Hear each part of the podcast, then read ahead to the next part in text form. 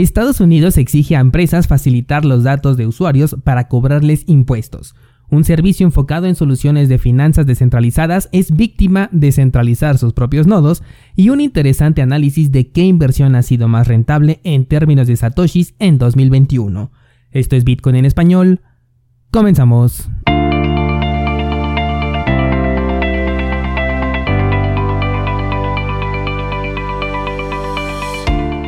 Hola, soy Daniel Vargas y esto es Bitcoin en español, un lugar donde hablamos de la tecnología más revolucionaria desde la invención del Internet. ¿Crees que estoy exagerando? Ponte cómodo y déjame ser tu guía en un camino sin retorno, el camino a la descentralización.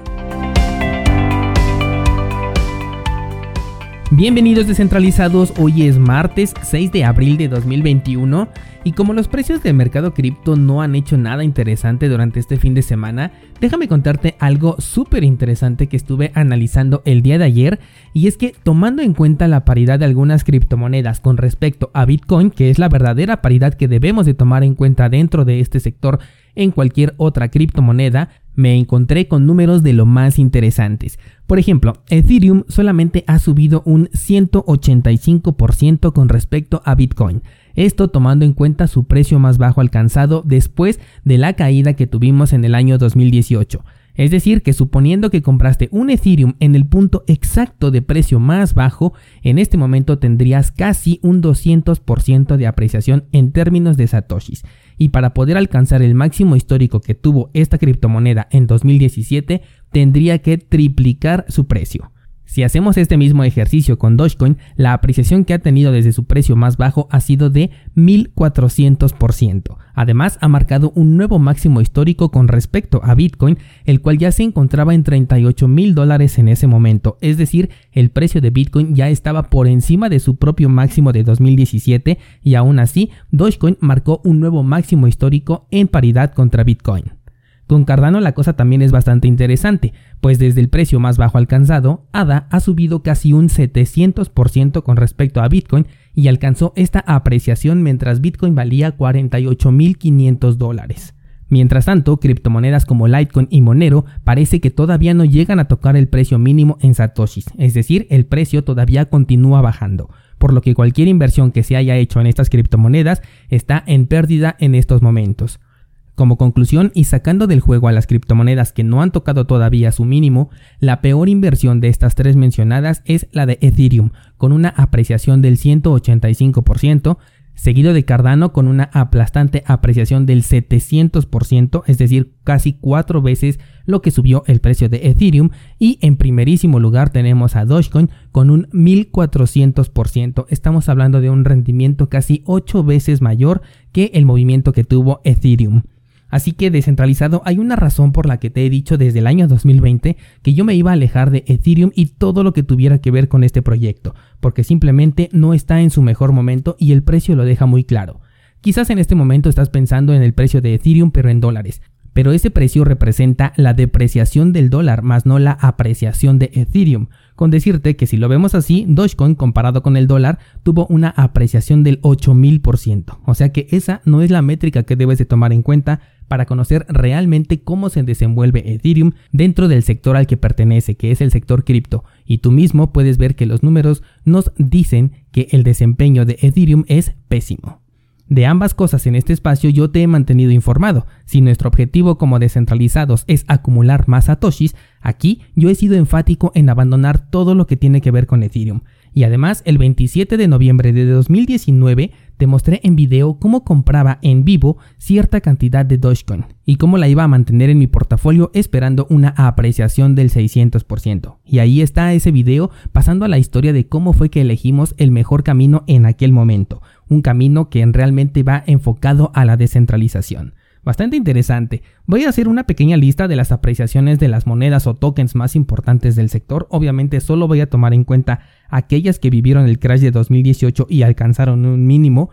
Y se los voy a compartir por Instagram y después yo creo que la próxima semana me va a dar tiempo de hacer un video más detallado al respecto para que podamos ver incluso un gráfico de cuál ha sido la inversión más rentable en altcoins hasta el día de hoy.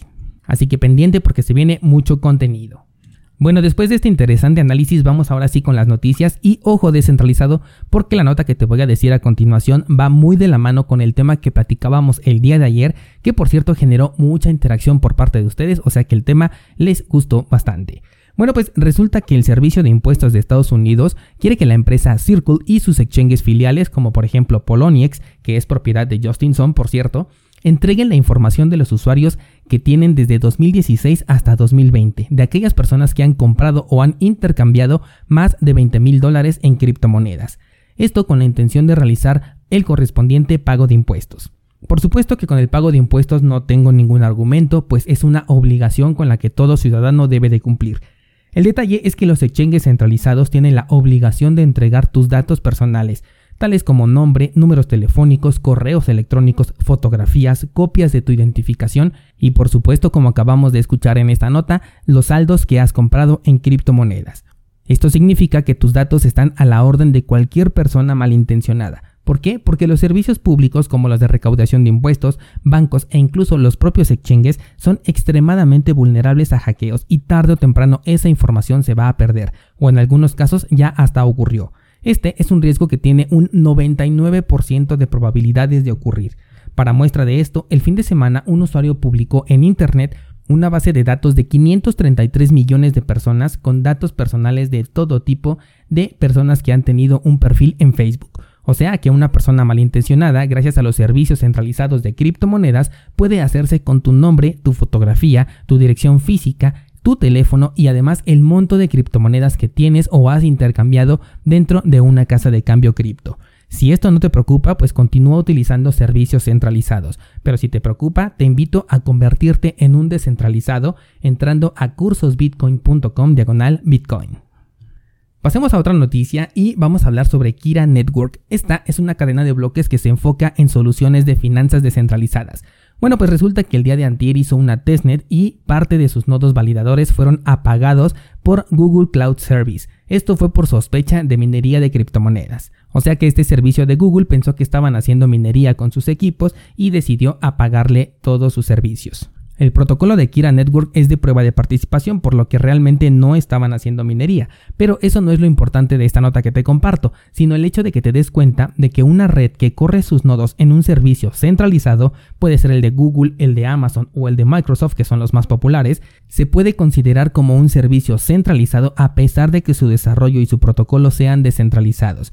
¿Esto por qué? Porque tiene un punto único de fallo en el que si cualquiera de estas tres empresas o la que corresponda en el caso de ser diferente, descubre o simplemente sospecha de cualquier cosa, puede simplemente presionar un botón y con eso apagar por completo los nodos validadores, haciendo que la red colapse, haciendo que esta red se vuelva completamente insegura y entre más nodos estén alojados en una red centralizada, más peligroso es este acto. Es muy curioso que en Kira se enfoquen en las finanzas descentralizadas y utilicen un servicio centralizado para poder ofrecerlo. Otra prueba más de que las DeFi en realidad no son descentralizadas.